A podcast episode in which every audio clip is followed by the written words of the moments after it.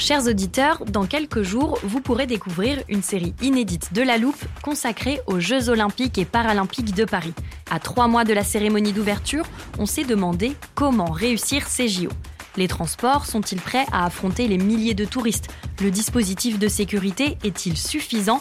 L'enthousiasme sera-t-il finalement au rendez-vous? Pour répondre, on plonge durant cinq épisodes dans les archives des éditions précédentes, accompagnés des journalistes de l'Express. C'est à retrouver à partir du 13 mai sur toutes les plateformes d'écoute.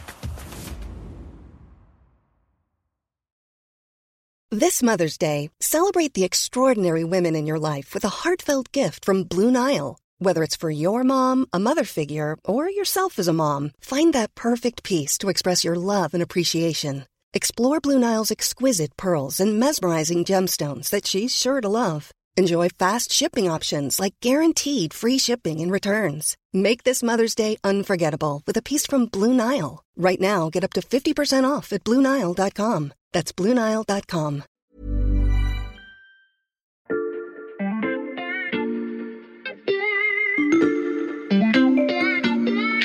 Salut, c'est Xavier Yvon. Cette semaine, dans La Loupe, je vous propose une sélection d'épisodes consacrés aux ressources indispensables au monde de demain. Je vous emmène dans le Finistère, au pied de la montagne noire et dans une forêt mosaïque. Bonne écoute Fermez les yeux et imaginez une forêt dans l'est de la France. Vous entendez les branches qui se balancent au gré du vent, le bruissement des milliers de feuilles, les oiseaux perchés dans les cimes et quelques grenouilles qui coassent près d'une mare. Gardez bien cette image en tête.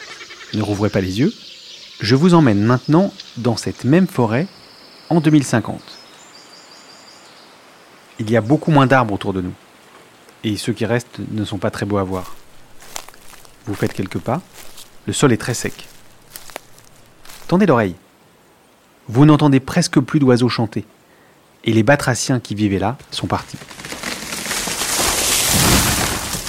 Le tableau que je viens de vous décrire, c'est celui du scénario catastrophe. Il réunit les pires conséquences que pourrait entraîner le réchauffement climatique pour nos forêts. Les chercheurs français font tout pour éviter d'en arriver là. Alors, à quoi pourraient ressembler nos forêts en 2050 C'est la question qu'on passe à la loupe aujourd'hui.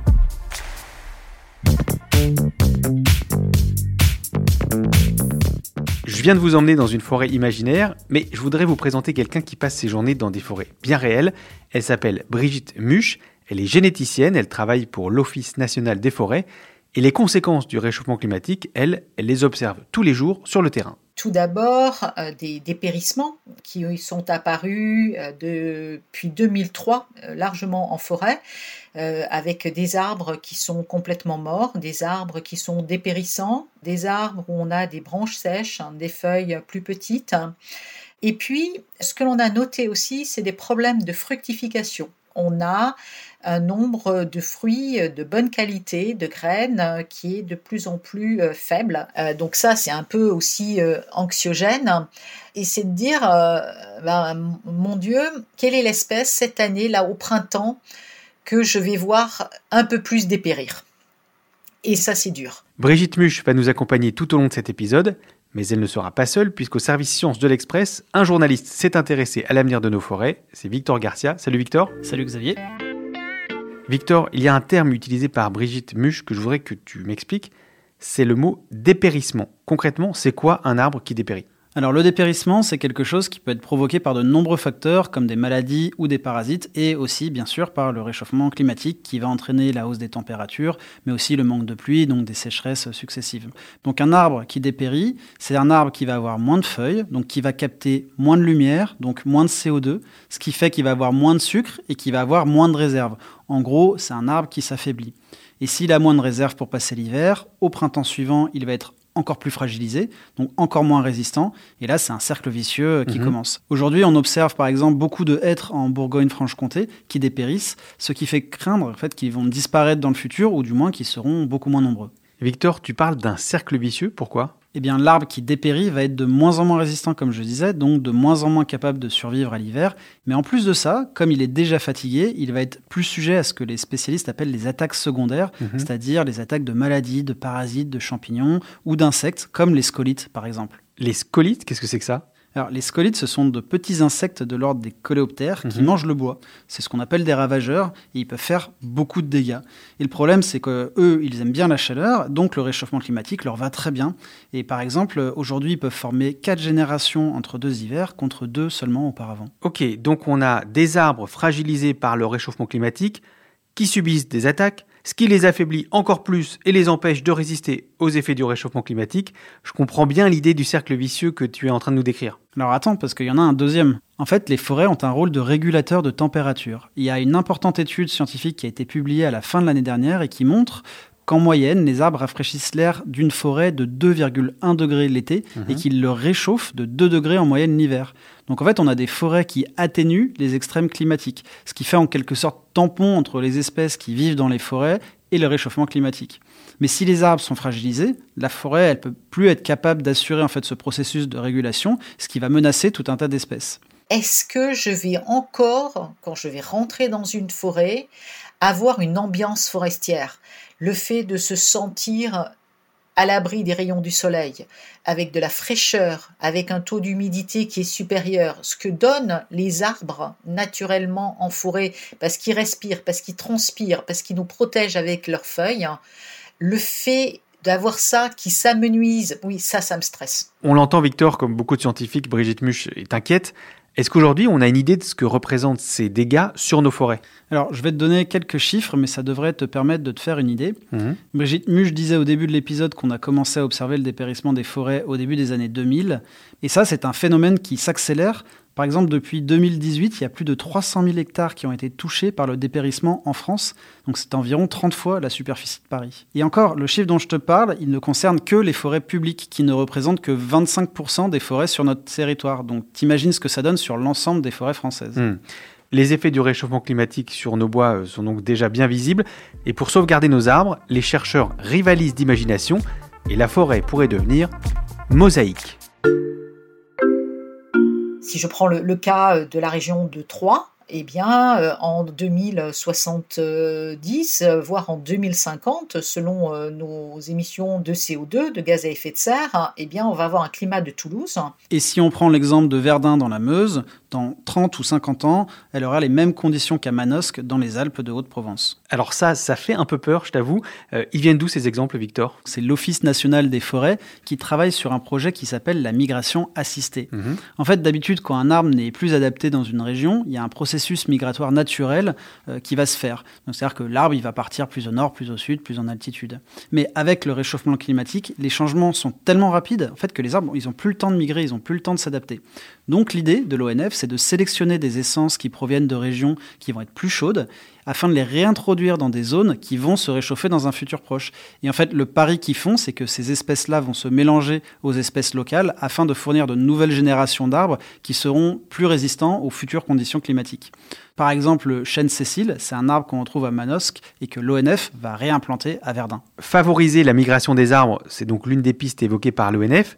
Mais Victor, en préparant cet épisode, tu m'as parlé d'un autre chantier qui s'appelle la forêt mosaïque, et j'ai demandé à Brigitte Muche de m'en expliquer le principe. L'idée de la forêt mosaïque, hein, c'est de regarder à l'échelle du massif forestier et pas uniquement de la parcelle forestière. Une parcelle, hein, c'est une surface de gestion euh, qui est de l'ordre euh, de plusieurs hectares.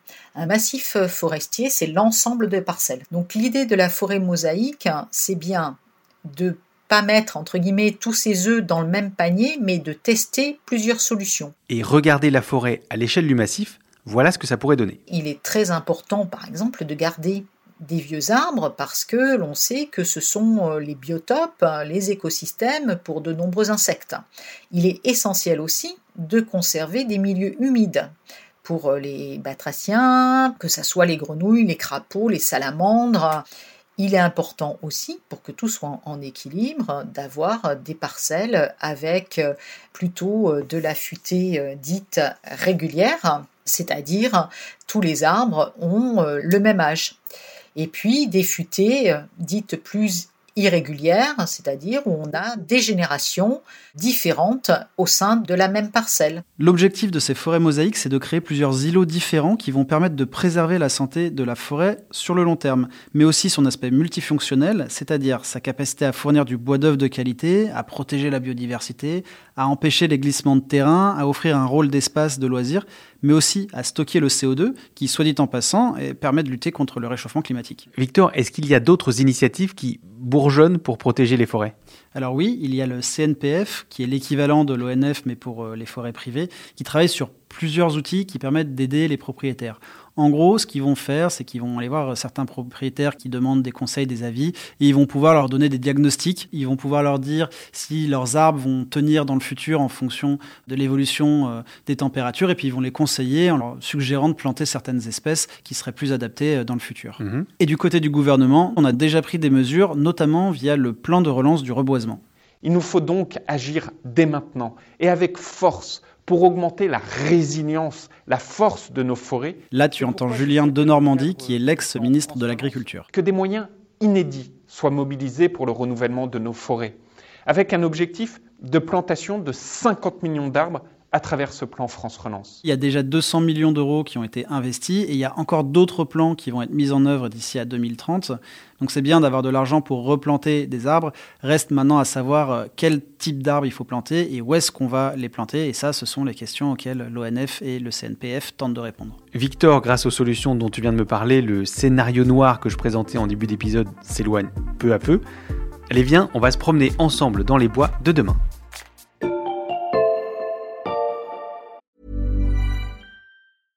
I'm Sandra, and I'm just the professional your small business was looking for. But you didn't hire me because you didn't use LinkedIn jobs. LinkedIn has professionals you can't find anywhere else, including those who aren't actively looking for a new job but might be open to the perfect role, like me.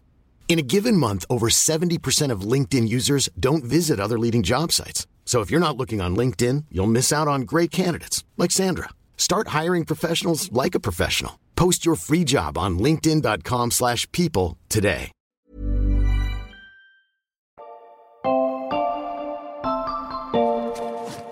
Alors Victor, j'ai préparé le téléporteur et on va inaugurer une nouvelle fonction qui permet de visiter le futur.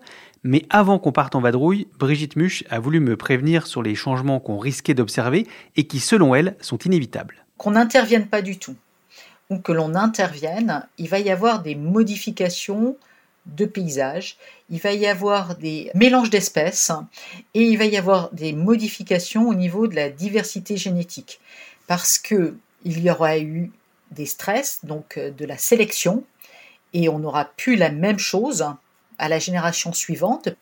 La forêt qu'on avait, quoi qu'on fasse, elle va changer, ça c'est clair. La forêt va changer. Victor, on va donc aller voir de plus près.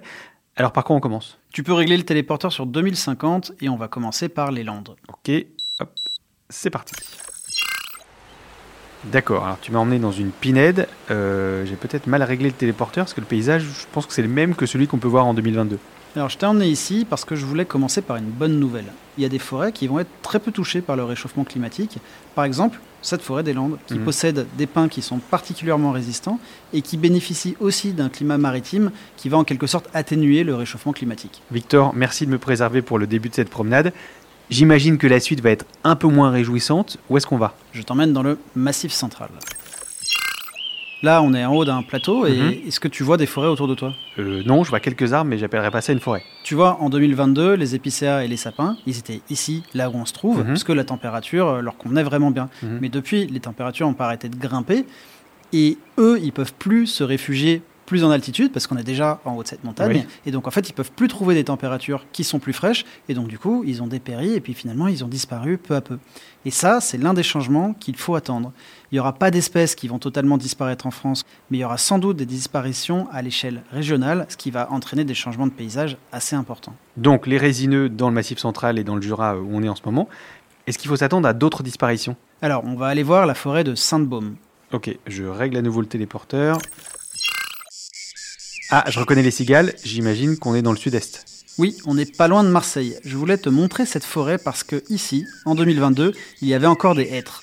Malheureusement, comme tu le vois, il n'y en a plus aucun ici. Donc ça, c'est pour les essences qui vont disparaître de certaines régions. Mais est-ce qu'il y a des arbres qui vont, eux, apparaître ou, ou se multiplier? Alors je peux t'emmener dans une forêt typique de 2050 si tu veux, en Bourgogne-Franche-Comté par exemple. Ok, je rentre les coordonnées et on y va. Donc, déjà, tu le vois autour de nous, Mhm. les arbres de la forêt sont beaucoup plus jeunes. Oui, c'est vrai. Et on va aussi trouver beaucoup plus d'essences thermophiles, c'est-à-dire Mhm. qui aiment bien la chaleur, tiens comme euh, cet érable là par exemple. Mhm. Et avec l'émigration, qu'elle soit assistée ou naturelle, les paysages du nord ressembleront petit à petit de plus en plus à des paysages du sud. Tant qu'on y est, Victor, j'aimerais beaucoup visiter une forêt mosaïque. C'est quoi le réglage pour le téléporteur? Alors euh, là, je peux pas t'y emmener parce qu'on ne sait pas si ce plan va vraiment fonctionner. Je ne veux pas dire qu'il joue à l'apprenti sorcier parce que c'est un travail très Mhm. sérieux, mais on reste quand même sur un projet expérimental, donc on n'a pas d'assurance que ça va fonctionner. Mais si ça marche, dans ce cas, on verra moins de forêts emblématiques qui se composent par exemple d'une ou deux espèces, par exemple les forêts, les grandes forêts de chênes, mais on verra des paysages beaucoup plus diversifiés. Alors par exemple, dans la forêt d'Orléans, il y aura des chênes sessiles, des pins sylvestres, il y aura aussi des chênes pubescents, des chênes chevelus ou des chênes de Turquie. Un autre exemple, si on reste en Bourgogne-Franche-Comté, pour essayer de sauver les sapinières en souffrance, on pourrait imaginer qu'on va planter des cèdres tout autour des sapins pour que la forêt résiste mieux en fait et que les sapins qui sont au centre aient une chance de s'en sortir en maintenant des conditions nécessaires à la régénération naturelle comme l'humidité. Merci pour la balade, Victor. Je crois qu'il est temps qu'on rentre. Je dois dire que je suis un peu rassuré par ce qu'on a vu pendant ce petit tour de France en 2050. Maintenant, il faut quand même voir si les différentes solutions dont on a parlé vont vraiment fonctionner. Et puis surtout, il va falloir espérer que les États parviennent à s'entendre pour véritablement diminuer leurs émissions de gaz à effet de serre, sans quoi le réchauffement climatique pourrait être encore pire. Grâce à toi, Victor, on sait à quoi pourraient ressembler nos balades dans les bois en 2050. Merci beaucoup. Merci Xavier. Victor Garcia du service Sciences de l'Express. Je rappelle que tous tes articles sont disponibles sur notre site internet. Profitez-en, en ce moment le premier mois d'abonnement numérique est offert. Quant à vous, chers auditeurs, pour nous aider à grandir, n'hésitez pas à nous arroser d'étoiles et pour ne rater aucune pouce de la loupe, abonnez-vous sur votre plateforme d'écoute préférée. Dans la jungle des applis, il y a par exemple Spotify, Apple Podcast ou Castbox. Cet épisode a été fabriqué avec Jules Cro, Ambre Rosala et Lison Verrier. Retrouvez-nous demain pour passer un nouveau sujet à la loupe.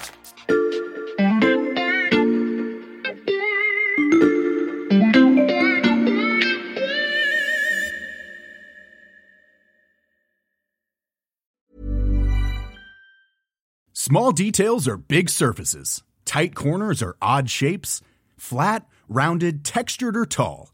Whatever your next project, there's a spray paint pattern that's just right. Because Rust new Custom Spray 5 in 1 gives you control with five different spray patterns.